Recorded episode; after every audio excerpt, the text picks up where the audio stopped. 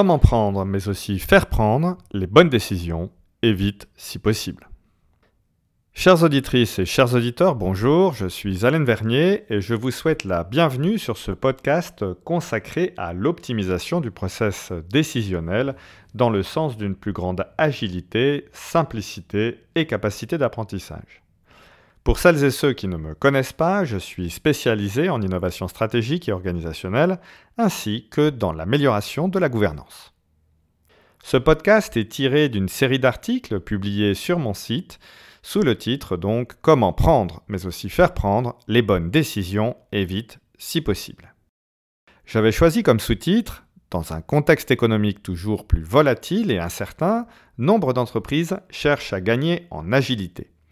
Et si tout commençait par le process de prise de décision, quel que soit le niveau de responsabilité où l'on se situe Alors, prendre une décision, c'est faire un choix. C'est l'un des cauchemars de tout manager, prendre une mauvaise décision ou qu'un collaborateur fasse le mauvais choix. Dès lors, l'enjeu est de s'assurer individuellement et collectivement que le process décisionnel dispose des bons critères de choix et qu'il soit le plus rapide et agile possible. Prendre des décisions, les bonnes, dans un temps raisonnable, n'est pas chose facile. Le manager tire sa justification existentielle dans le fait d'être capable de coordonner l'action collective et prendre des décisions en fait partie. Business School et cabinets de stratégie vous le diront, les émotions n'ont pas leur place dans le processus décisionnel. L'instinct est seulement admis chez les plus grands visionnaires.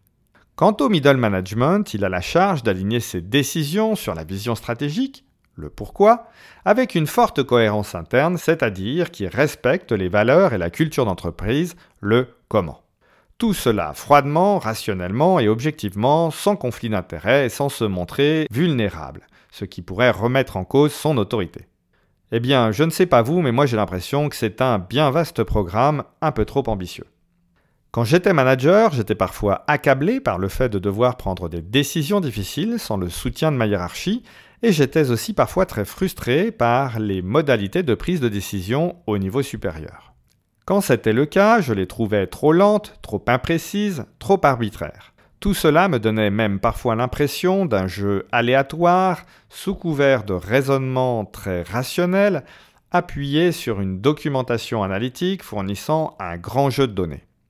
Par ailleurs, savoir qui décide de quoi, qui doit être consulté, qui a la délégation, me semblait aussi relever d'un casse-tête ou du mystère qui anime les grandes religions. Je ne choisis pas cette métaphore au hasard. Pour beaucoup, escalader une décision signifie que tout va se décider là-haut, tout là-haut, selon des modalités que peu d'initiés connaissent. Et c'est en partie sur cette compréhension intime qu'ils fondent d'ailleurs leur pouvoir. Il ne reste plus qu'à attendre alors patiemment l'intervention quasi divine qui donnera comme résultat une fumée grise ou blanche, ou plutôt dans nos jargons d'entreprise, le feu vert. Cette incompréhension du process décisionnel dans son ensemble, source d'inconfort et de frustration, est partagée. Elle ressort d'ailleurs d'une étude à laquelle j'ai participé avec des confrères, une SS2I et un institut d'études. Les données récoltées dans plus de 60 entreprises montrent que 88% des salariés de ces entreprises identifient une mauvaise définition des rôles et des responsabilités comme l'une des problématiques les plus importantes dans leur entreprise. Et ce chiffre est sensiblement similaire même quand on fait un focus sur la catégorie des managers. À ce stade se dessine déjà un tableau d'ensemble. Le process décisionnel fait peser une charge mentale importante sur les managers. Et même si cela justifie en partie le fait qu'ils aient un salaire supérieur à leurs collaborateurs, eh bien on peut dire que les directions ont une responsabilité dans le fait d'encadrer ce process dans une gouvernance et un contexte qui soit clair, porteur de sens, cohérent, mais aussi plus simple et plus universel. Dans ce podcast, je vais d'abord essayer de définir ce que serait une bonne ou une mauvaise décision. Je vais m'appliquer à décrire ce qui ne fonctionne pas toujours dans notre façon de prendre collectivement des décisions. Je vous proposerai des solutions concrètes et j'insisterai sur la nécessité d'apprendre de ces erreurs. C'est un mécanisme sain d'amélioration du processus décisionnel. Comme d'habitude, j'agrémenterai ces explications de récits glanés avec mes clients et amis ou d'expériences plus personnelles. Rassurez-vous, je ne vais pas vous parler de théories très élaborées, points de rationalité limitée, points de théorie des jeux, points d'exposé sur les biais cognitifs, ou encore sur tout un tas d'autres éléments très pertinents mais qui nécessiteraient un livre entier. Non, je vais vous donner des guides très simples pour agir, décider et apprendre de vos décisions.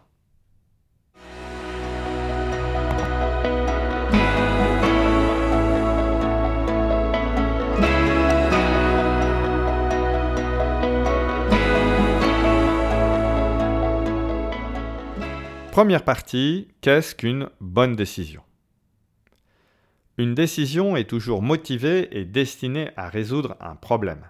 Quand tout suit son cours normal, aucune décision n'est requise. Lorsqu'on applique une procédure à la lettre, on dit parfois qu'on a pris une décision, mais en réalité, on a suivi une directive préétablie. A l'inverse, il y a parfois des décisions même lorsqu'il n'y a qu'une seule option sur la table. En effet, il faut prendre une décision entre ne rien faire et faire ce qui s'impose. Il y a bien une alternative. La décision intervient dès lors qu'il y a un choix. On parle de dilemme lorsqu'on est obligé de décider, ou mise en demeure de le faire, et que l'on se trouve face à une alternative entre deux propositions qui entrent en contradiction, ou lorsque l'on sait que le résultat probable n'apportera aucune solution satisfaisante. Il n'est donc pas rare que par extension les managers parlent de dilemme quand ils n'ont que deux options. Face à cette situation, il y a deux techniques communes. La première est de différer la prise de décision. Et d'ailleurs, sachez-le, beaucoup de managers seniors n'aiment pas quand un subordonné abuse de situations dans lesquelles ils décrivent une fenêtre temporelle.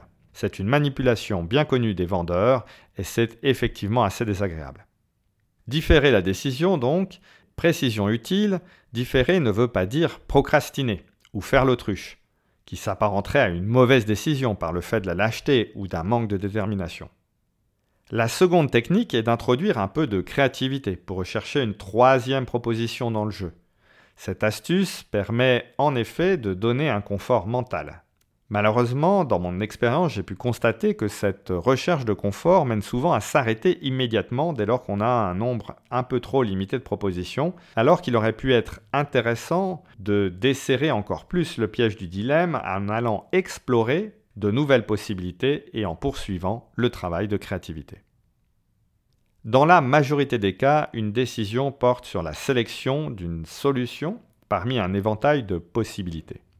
Et il est rare qu'une solution s'impose d'elle-même, car au sein de ce champ des possibles, rien n'est parfait, et surtout, rien n'est certain. C'est là que, en général, l'équipe escalade la prise de décision au manager. Le manager passe sa journée à prendre des décisions, certaines sont à un niveau très micro et d'autres sont beaucoup plus stratégiques. Et ne nous leurrons pas, cette activité a aussi une fonction sociale. Il y a des moments où nous apprécions tous que quelqu'un d'autre nous décharge de la responsabilité de prendre une décision, ne serait-ce que parce que le moment voulu, nous pourrons critiquer ce choix et ainsi renforcer la cohésion du groupe. Prendre une décision, c'est aussi parfois, souvent même, affronter des contradictions plus ou moins apparentes. Contradictions entre valeurs, contradictions entre objectifs, contradictions entre intérêts. Parfois, ces contradictions ne sont pas toutes objectives, elles sont politiques ou subjectives. Le meilleur exemple étant la lutte de pouvoir entre deux services pour obtenir une allocation de moyens.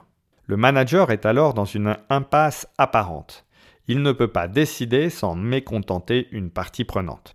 C'est en général à ce moment qu'intervient le compromis, puisque par définition, aucune décision ne sera bonne en ce qu'elle ne cochera pas toutes les cases et nécessite de sacrifier quelque chose. Le compromis est alors admis comme la moins pire des décisions possibles. Et en effet, il y a deux types de compromis. Le compromis basé sur le plus petit dénominateur commun, c'est celui qu'il faut déconseiller, et le compromis qui tire vers le haut par la recherche d'une meilleure solution avec un peu de créativité et une bonne collaboration. Jusque-là, j'ai insisté sur la prise de décision par un seul individu muni d'une autorité supérieure, le manager. Il existe évidemment de nombreuses prises de décision collectives, soit parce que cette autorité supérieure doit décider collectivement, soit parce que la décision se produit de manière plus horizontale au niveau d'une équipe. Je vais essayer maintenant de poser une première définition. La prise de décision en entreprise est une fonction opérationnelle et sociale, une action volontaire réfléchie, permettant de déterminer la meilleure option dans un éventail de solutions possibles afin de résoudre un problème. Elle est opérée par des agents économiques munis de l'autorité pour le faire dans un contexte plus ou moins incertain et complexe et sur la base d'informations plus ou moins parcellaires. J'aime beaucoup la manière dont les anglo-saxons distinguent prendre une décision, to take a decision, et faire une décision, to make a decision. Nous n'avons pas cette subtilité dans la langue française. Mais je crois que le rôle d'un manager est en effet non pas de prendre, mais de fabriquer avec son équipe et ses parties prenantes décision. Cela requiert temps et énergie. Dans le même ordre d'idées, en entreprise, on parle très souvent d'arbitrage ou de pesée de risque ou d'intérêt. À ce stade, il est important de préciser qu'il est très rare qu'on puisse dire a priori si une décision était bonne ou non. Et plus on escalade sa prise de décision et plus on affronte un degré élevé d'incertitude. C'est donc tout compte fait et à distance qu'on saura si la décision était bonne ou non. Et encore, il n'y a qu'à voir les guerres de tranchées entre historiens pour comprendre que tout dépendra de nombreux critères de jugement. Éthique, psychologie, sociologie, microéconomie, macroéconomie, etc. On comprend bien pourquoi il est très difficile à posteriori de juger une décision. Et c'est finalement plus le récit collectif qui nous mettra tous d'accord que les éléments réellement objectifs. Ce récit aura une grande valeur pour le futur et il orientera à son tour d'autres prises de décision selon des critères relativement subjectifs, mais sur lesquels nous sommes tous d'accord. Une bonne décision alors, qu'est-ce que c'est? Dans la définition que j'ai posée plus tôt, j'ai dit que la décision a une fonction opérationnelle et une fonction sociale. Une bonne décision va donc concilier les deux. Dans sa fonction opérationnelle, le processus décisionnel cherche une performance, la plus élevée possible, en fonction de paramètres connus. La performance est souvent économique, mais elle peut être environnementale ou sociale. Dans ce cas, c'est généralement une préoccupation des directions RH, mais pas seulement. L'adjectif social est commun entre performance et fonction, mais on ne parle pas du tout de la même chose. Lorsque je dis que la décision, et donc la bonne décision, a une fonction sociale, j'entends qu'elle cherche à préserver, voire à améliorer les relations interpersonnelles et interservices, mais aussi parfois les relations avec des parties prenantes externes. La décision cherche alors à éviter toute dégradation du système relationnel qui pourrait amener à des tensions, des conflits, voire des crises. Un manager devrait toujours être conscient de la manière dont sa décision va impacter les individus, les équipes, l'entreprise, et plus généralement les parties prenantes, et en premier lieu les clients. La bonne décision n'est pas le fruit d'une bonne intention, d'une conformité à la stratégie, d'une bonne analyse des risques, d'une rationalité exempte d'émotions, d'une projection dans un futur correctement réalisé. Ce n'est pas non plus celle qui présente le ROI, le Return on Invest, le plus élevé, ou le meilleur compromis coût-bénéfice. C'est un peu de tout cela, certes, mais c'est selon moi d'abord et avant tout une conscience de l'impact que l'on a sur les autres. Est-ce qu'on rame tous dans le même sens? Est-ce qu'on est solidaire? Est-ce que j'ai consulté autour de moi pour prendre des avis? Est-ce qu'on fait ce pourquoi le client nous paye? Est-ce que ce qu'on fait ici peut avoir un impact positif au-delà? Est-ce que c'est innovant? Est-ce que ça va permettre à l'entreprise de se développer, d'acquérir un avantage concurrentiel ou simplement de consolider son image? Voilà des questions infiniment plus capables de définir ce qu'est une bonne décision au moment où je la prends.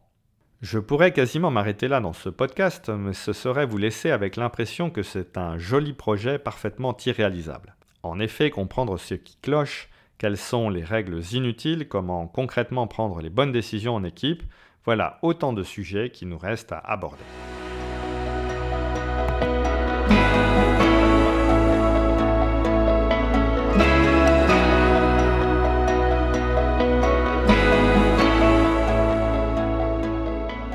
Deuxième partie. Nos décisions sont souvent imparfaites, mais ce qui fait la différence, c'est comment nous les prenons. Je l'ai dit en introduction, nos prises de décision sont entachées de toute une série de tares qui frustrent tout le monde. Les rôles ne sont pas toujours clairement définis, les responsabilités sont mal délimitées, les délégations peu claires, les décisions prises sont souvent le fruit d'une réaction alors que le problème ou le risque était parfaitement anticipé. Les prises de décision sont lentes, peu transparentes, mal expliquées, et donc peu porteuse de sens. Le sens, ou quel que soit le nom qu'on veuille lui donner, est fondamental. Il définit un cadre de référence clair. Mais il ne suffit pas qu'il soit écrit pour être clarifié. Il faut aussi qu'il soit simple. Si vous ne parvenez pas à l'expliquer simplement à tous vos collègues, voire à vos enfants, alors remettez l'ouvrage sur le métier. La fois où je me suis senti le plus efficace en la matière, c'est-à-dire à porter du sens, j'étais le directeur d'une business unit dotée d'une grande autonomie, une direction régionale des ventes. Le cadre de référence était clair, l'objectif tout aussi limpide. Seul comptait le chiffre d'affaires, la satisfaction des clients et le respect de la marge. Pour mes collaborateurs, tout était décliné selon ces mêmes paramètres, et tout le monde vivait dans une seule et même culture, un seul et même récit collectif la vente, la vente et encore la vente. Pour prendre les décisions n'étant pas directement rattachées à la direction des ventes nationales, mais à une direction multi-activité territoriale, je bénéficiais, comme je l'ai dit, d'une grande autonomie. Mais quand cette simplicité et cette autonomie sont venues se confronter à une grande confusion liée à l'évolution du métier, qui basculait beaucoup plus rapidement que prévu vers les ventes sur Internet, il a fallu se redonner ensemble un nouveau cadre de référence commun. Un autre exemple. Un ami, Franck, directeur général d'une filiale en Europe centrale d'un grand groupe français, me racontait récemment son incompréhension face à un collaborateur qui, rendu un peu impétueux par le home office, était parti skier en milieu de semaine avec son équipe. Mon ami, je le sais, est un manager bienveillant qui laisse une grande autonomie, mais là il était assez en colère, car le choix de son collègue avait mis deux autres équipes en difficulté. Pendant qu'il me racontait ses déboires, j'avais en tête la même histoire racontée par un autre ami, Francesco, patron et propriétaire d'une SS2I en Italie. Tous les jeudis, l'une de ses équipes avait décidé d'aller skier dans la Valtelline, une vallée alpine située au nord-est du lac de Caume, et ils ont commencé à proposer à leurs clients de venir skier avec eux. Et avec un certain succès, autant pour les affaires que pour l'efficacité des projets informatiques. Voyez-vous le point commun? Le même désir de s'organiser professionnellement différemment des standards, de profiter de la météo et de skier pour rebooster les énergies. Pourtant, le résultat est diamétralement opposé. A posteriori, la décision est bonne ou mauvaise. C'est en partie la malédiction des managers, je l'ai déjà dit. Ils doivent répondre de leurs décisions et ils n'en connaîtront le résultat et les implications qu'à posteriori. Parce que, reconnaissons-le, manager, c'est aussi jouer avec les incertitudes et les probabilités. Mais revenons-en au cas soulevé par Franck. Sans avoir tous les tenants et aboutissants de l'affaire, j'ai vite compris que son collègue avait pris une mauvaise décision. Son decision making s'était basé sur de mauvais critères, pourtant j'étais certain que cette personne n'était ni stupide ni impulsive. Très rapidement, j'ai alors demandé à Franck quelles questions son collaborateur aurait pu se poser pour éviter de créer un tel désordre.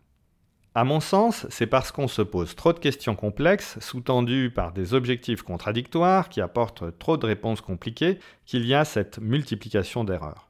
Aussi bizarre que cela puisse paraître, le luxe d'outils d'aide à la décision et de plans stratégiques ne crée pas non plus un cadre de référence suffisamment puissant, signifiant et cohérent pour prendre et faire prendre les bonnes décisions. Mais c'est aussi parce qu'on n'apprend pas réellement des erreurs collectivement, parce qu'on les masque, on les justifie, bref, on les repousse. Dans la quatrième et la cinquième partie, je vais développer ces deux aspects avec des solutions très concrètes.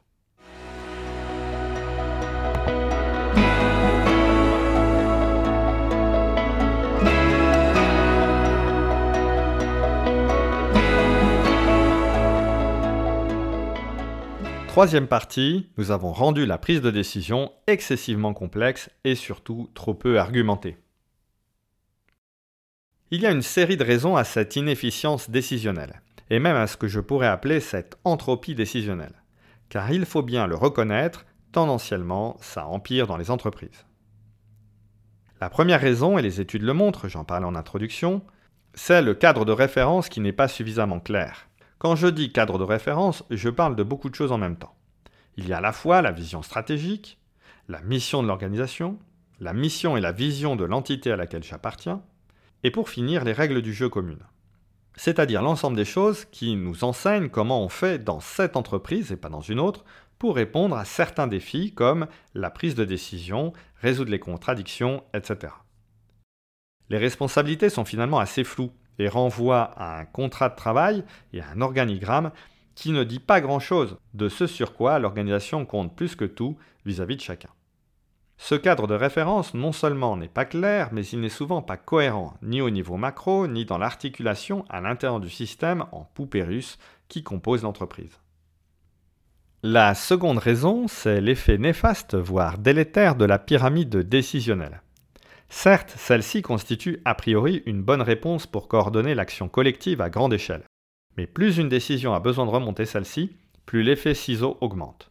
En clair, à mesure que la quantité de décisions à prendre augmente, le nombre de personnes pour les prendre et le temps disponible pour chaque décision diminue. Dans le même temps, le niveau de raffinement des outils d'aide à la prise de décision augmente. Analyse des scénarios, analyse stratégique, analyse des risques, analyse financière, conformité juridique et j'en passe. Derrière chaque point se cache en général une matrice, mais généralement tout cela se transforme en un PowerPoint de dizaines de pages ayant requis des centaines d'heures de travail et qui sera lu en moins de 30 minutes. Expédié donc. La troisième raison est l'inflation de la compliance. Ce terme, qui s'utilise désormais très volontiers dans les entreprises depuis les années 2000, signifie le respect des règles. Il y a évidemment toutes les normes internes à l'entreprise, mais j'ai pu observer à quel point il y a une croissance exponentielle et sans précédent de règles hétéronomes, celles qui arrivent de l'extérieur et qui s'appliquent aveuglément, générant à leur tour des règles certes internalisées, mais très difficiles à comprendre pour qui n'a pas ce contexte normatif très large en tête. Par ailleurs, certaines lois ou réglementations ont cours bien au-delà du territoire sur lequel elles ont été votées ou prises. En quoi, par exemple, la loi Sarbanes-Oxley, votée en 2002 aux États-Unis, a-t-elle impacté nos entreprises européennes? Eh bien, vous seriez surpris de ce que vous pourriez découvrir. La quatrième raison est la suivante. Si tout ce qui remonte dans la pyramide décisionnelle se complexifie notoirement, quand la décision redescend, elle est souvent trop compliquée pour être comprise et correctement appliquée. Le fameux top-down utilise des termes et des formules conditionnelles parfois totalement absconses. Par ailleurs, pour satisfaire aux besoins légitimes de construire un cadre de référence commun, nombre d'entreprises créent de nombreux tableaux, dashboards, matrices que tout salarié devra s'appliquer à remplir avant de remonter un arbitrage. Mais ces outils ne sauraient en aucun cas se montrer suffisamment explicites. D'ailleurs, pourquoi des outils que l'on retrouve dans n'importe quelle entreprise fabriqueraient-ils un sens commun et spécifique à cette entité? Constitueraient-ils un récit pertinent et un guide à l'action? Bien sûr que non. Ils ne disent rien de l'intention et de la direction.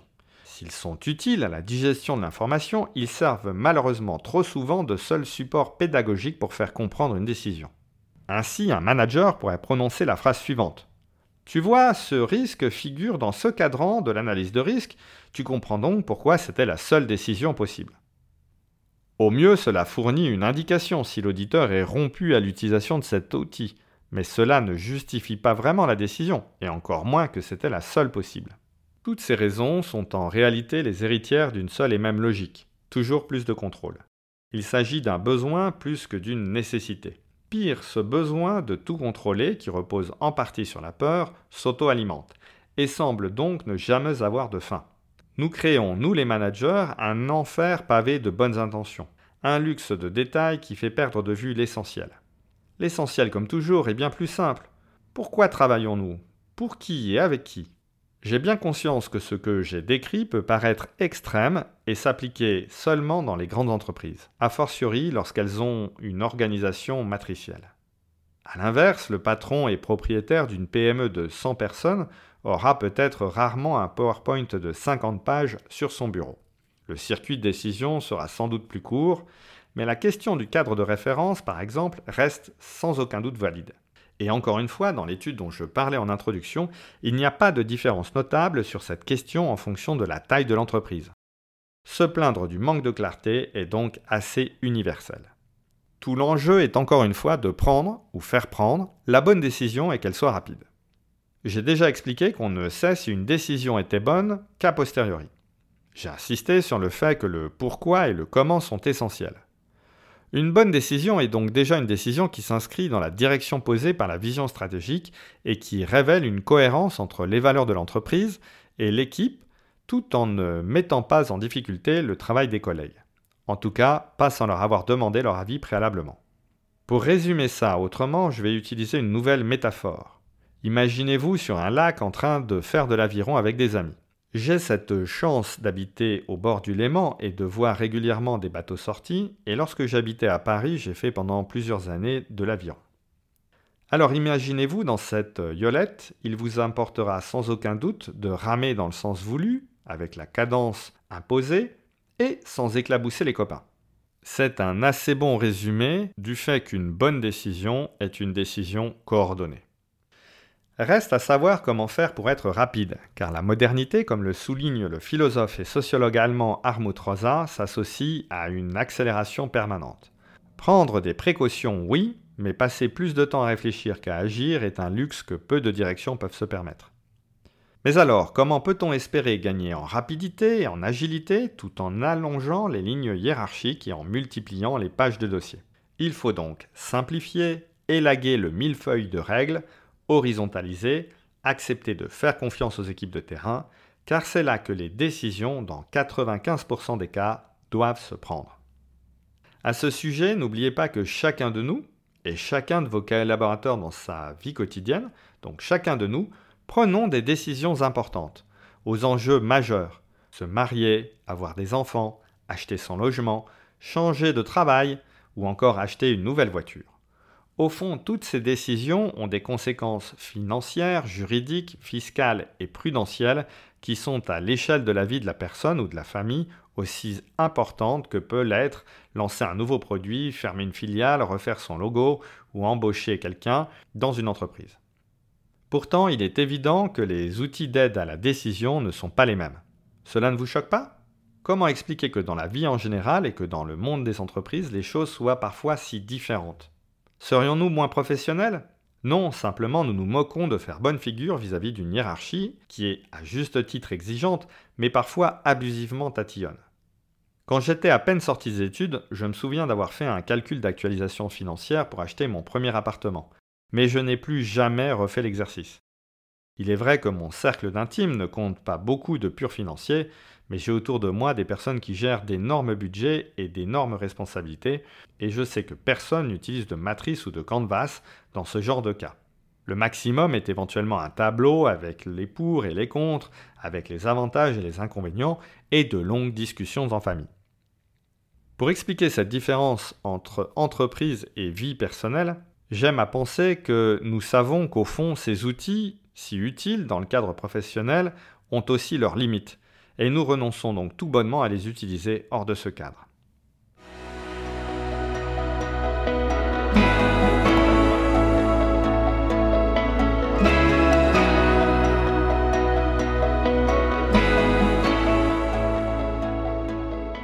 Quatrième partie.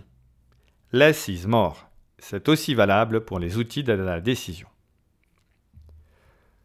Soyons clairs d'emblée, je ne vous exhorte pas à jeter tous les outils que vous connaissez. Les SWOT, Business Canvas et autres matrices ne sont pas inutiles. Ces instruments permettent de se poser les bonnes questions. Mais ils ne peuvent pas être l'unique source d'information pour prendre des décisions. Encore une fois, plus on s'élève dans la hiérarchie des responsabilités, et plus on fait face à un trop grand nombre d'informations et surtout d'inconnus. Ce qui justifie le salaire des patrons, c'est de développer le business et d'assurer un résultat net en croissance, tout en jouant avec les probabilités, le champ des possibles. Mais ce qui justifie aussi leur salaire, c'est de savoir agir intelligemment, comme un jardinier qui choisit de traiter préventivement ou d'attendre, d'élaguer pour permettre une meilleure croissance, ou de mettre un tuteur ici ou là. Il ne sait pas ce que la nature et l'avenir lui réservent comme surprise, et ce n'est qu'à récolte faite qu'il saura si la saison fut bonne, moyenne ou désastreuse. Permettez-moi d'ailleurs une petite parenthèse pour poursuivre cette métaphore un instant. C'est d'ailleurs une polyculture qui lui assurera non seulement une diversité de produits à consommer, mais aussi de ne pas se retrouver sans rien si la nature et la météo sont contre lui cette année. Petit éloge de la diversité. La décision repose sur des faits, certes, mais aussi sur une part d'intuition qui suit une vision stratégique claire. Et c'est aussi toute l'exécution de cette décision qui va lui permettre de se transformer en réussite ou en piteuse déconfiture. Mon conseil, c'est d'abord de créer un cadre de référence, nous allons voir comment, puis de laisser agir. laisser agir plus que laisser faire. Pour créer ce cadre, il vous faut une vision inspirante et partagée, et quelques questions très simples. Pour la vision, impossible de vous enfermer dans votre bureau ou même en petit comité. Elle n'inspirerait que vous et vos proches collaborateurs, et encore cela reste à démontrer. Vous n'auriez alors plus d'autre choix pour la partager que de vous en remettre à vos managers, accompagnés éventuellement d'un cabinet de conseil ou d'une agence de communication. Autant dire que la vision ne sera jamais partagée, en tout cas pas totalement, et probablement très vite oubliée. Il va vous falloir la co-créer, inviter tous les services et tous les niveaux hiérarchiques à participer. Et ne faites pas l'exercice pour la galerie, faites-le vraiment. En tant que dirigeant, vous avez bien sûr le droit de donner une orientation, de donner l'impulsion, mais ensuite laissez-vous surprendre. Racontez une histoire, puis enfermez tout le monde une journée dans un même espace, et vous avec. Une condition doit être posée clairement d'entrée. Quand il s'agit de co-créer la vision, chaque invité est un père. L'avis de chacun compte autant que le vôtre. Tout le monde est au même niveau, à parité. Et alors, la phrase finale n'est peut-être pas celle que vous auriez écrite? Eh bien non, évidemment pas. Mais pouvez-vous dormir avec? Êtes-vous convaincu que c'est la meilleure version que vos équipes pouvaient produire durant le laps de temps imposé? Alors, si oui, elle mérite sa chance. Et cette version peut être imparfaite à vos yeux, mais elle sera bien plus efficace que tout ce dont vous pouviez rêver. Pourquoi? Parce que chaque membre de l'organisation présent en sera l'ambassadeur auprès de ses collègues et qu'en quelque sorte il en sera aussi le gardien pour les mois à venir. S'agissant des questions, là encore mettez-vous d'accord sur les règles du jeu. Je vous en suggère quelques-unes, mais surtout pas de copier-coller. Et n'acceptez pas plus de 4 ou 5 questions, sinon personne ne se les posera jamais, faute de s'en souvenir. Voici la liste. Est-ce que cette décision sera bonne pour moi? Est-ce que cette décision sera bonne pour mes collègues? Est-ce que cette décision sera bonne pour nos clients? Est-ce que cette décision est conforme à la vision? Est-ce que cette décision est cohérente avec nos valeurs? Est-ce que cette décision pourrait être généralisée à toute l'entreprise? Est-ce qu'elle est scalable, comme on dit aujourd'hui? Est-ce que cette décision engage plus que ce que nous sommes capables de tenir comme promesse? Vous voyez, cette liste est composée de questions simples. Tout le monde, quel que soit son grade, sa place, sa fonction, peut se les poser. Et même votre N-3 pourra oser vous les poser, conscient qu'elles servent de garde-fou collectif auquel personne ne peut échapper. Je vais revenir un instant sur les deux premières questions. La première, je vous le rappelle, est est-ce que cette décision sera bonne pour moi? Elle peut sembler bien inutile. En réalité, elle ne l'est pas. Elle invite à partir de soi et s'assurer qu'on a quelque chose à gagner dans cette décision. Sinon, honnêtement, à part le sens du devoir, qu'est-ce qui va nous donner l'énergie de la mettre en œuvre? Peut-être qu'elle vous choque cette question, peut-être que vous vous dites au nom de quoi l'entreprise devrait engager ses ressources pour apporter un bénéfice à un salarié? Il a son salaire pour ça. Bienvenue au club. Cette question m'a parfois titillé. Après tout, à force d'entendre parler de conflits d'intérêts à tout bout de champ, on en finirait presque par penser qu'en se punissant les uns les autres, en s'interdisant tout bénéfice mutuel, on évitera l'apparition de ce monstre informe. Eh bien, c'est peut-être justement si cette question vous inquiète que vous devriez l'intégrer dans la liste. Apprécions maintenant à sa juste valeur la question est-ce que cette décision sera bonne pour mes collègues? Elle invite à la transversalité. Elle compense l'effet néfaste des silos et des organisations fonctionnelles ou matricielles. Effet qui ressemble souvent à une lutte pour l'allocation des ressources et qui excite toutes les jalousies et les petites revanches. Non seulement je ne dois rien faire qui handicape mes collègues, mais je ne dois pas faire de suppositions. Quels sont mes collègues impactés Si je ne suis pas certain de la réponse, je dois aller vérifier. Quel sera l'impact Là encore, si je n'ai pas la réponse, c'est une bonne raison d'aller prendre un avis. Cet avis peut d'abord être informel, mais dans tous les cas, il ne faut pas hésiter à aller vérifier en cas de doute.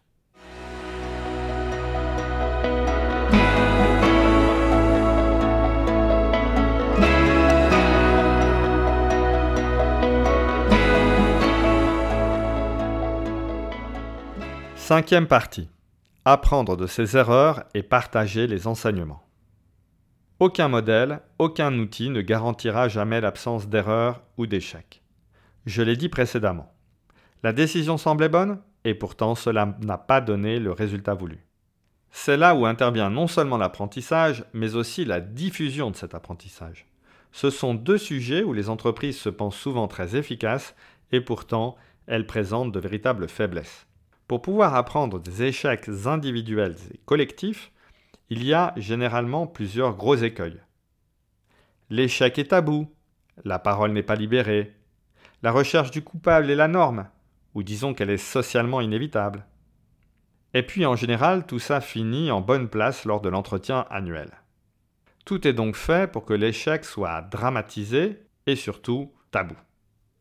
D'ailleurs, il faut bien le reconnaître, collectivement, nous souhaitons souvent éloigner l'échec comme un malheur contagieux, une maladie honteuse. Comment libérer la parole? C'est un point sur lequel j'aurai l'occasion de revenir et de développer des solutions concrètes dans d'autres séries d'articles. Les erreurs, comment elles sont survenues, pourquoi la décision n'a pas fonctionné, comment le problème a été résolu, forment des récits collectifs puissants. Encouragez-en la diffusion. Cela sera beaucoup plus efficace qu'un plan de formation.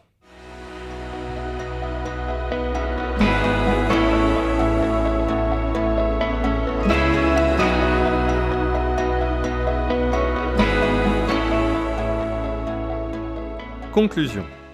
Assurez-vous que vos décisions soient partagées et argumentées. Je crois sincèrement que le travail du leader est un peu différent de celui du manager. D'abord, le leader a une intention, qu'il manifeste avec force.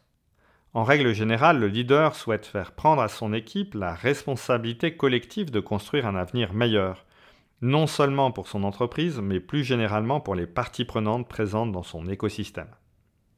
Ensuite, et c'est en partie un corollaire de la première différence, le leader s'attache à créer de l'engagement et même un enthousiasme pour la vision stratégique. Pour cela, le leader sait qu'il doit se comporter de façon cohérente avec cette vision, l'incarner en quelque sorte, mais il sait aussi qu'il doit passer le plus clair de son temps à la co-construire avec ses équipes, ou en tout cas à la partager avec elles. Il doit s'assurer que celle-ci est parfaitement comprise. Il n'y a pas de place pour l'ambiguïté ou l'interprétation. Les choses doivent être très clairement définies. Enfin, le leader comprend la nature de son impact. Il agit en accord avec cette responsabilité, assume ses erreurs et ne cherche pas à les dissimuler. Il sait que sa propre vulnérabilité, sa propre faillibilité le rendent plus humain, plus authentique, et donc digne de confiance. Beaucoup de gens croient que le leadership naît avec le charisme et l'autorité. Je pense au contraire qu'il naît de l'humilité et d'une capacité à se mettre d'abord au service, service de la vision, service des autres. Le charisme et l'autorité sont donc un produit du leadership et pas sa source. Alors, si vous voulez être un grand leader, donnez sa place et sa valeur à l'erreur, libérez la parole, racontez des histoires inspirantes et faites circuler les récits collectifs. Ne vous cachez derrière aucun outil d'aide à la prise de décision, ne justifiez rien par une matrice ou un pseudo-raisonnement logique. Tout cela doit rester dans votre arrière-boutique. Assurez-vous que le cadre de référence commun est clair et respecté, posez des questions simples et faites-le sans inspirer vous-même la lutte des classes. Si vous écoutez les équipes de terrain et leur enseignez à se poser des questions aussi simples que celles que j'ai décrites, alors votre vision stratégique aura l'espace nécessaire pour se réaliser sans erreur d'interprétation, sans sabotage, qu'il soit conscient ou inconscient, voulu ou involontaire. Laissez agir. Il est désormais temps de nous quitter. Je vous remercie d'avoir écouté ce podcast. Je vous rappelle que les autres podcasts sont présents sur mon site internet www.alenvernier.com ainsi que sur euh, la plateforme SoundCloud.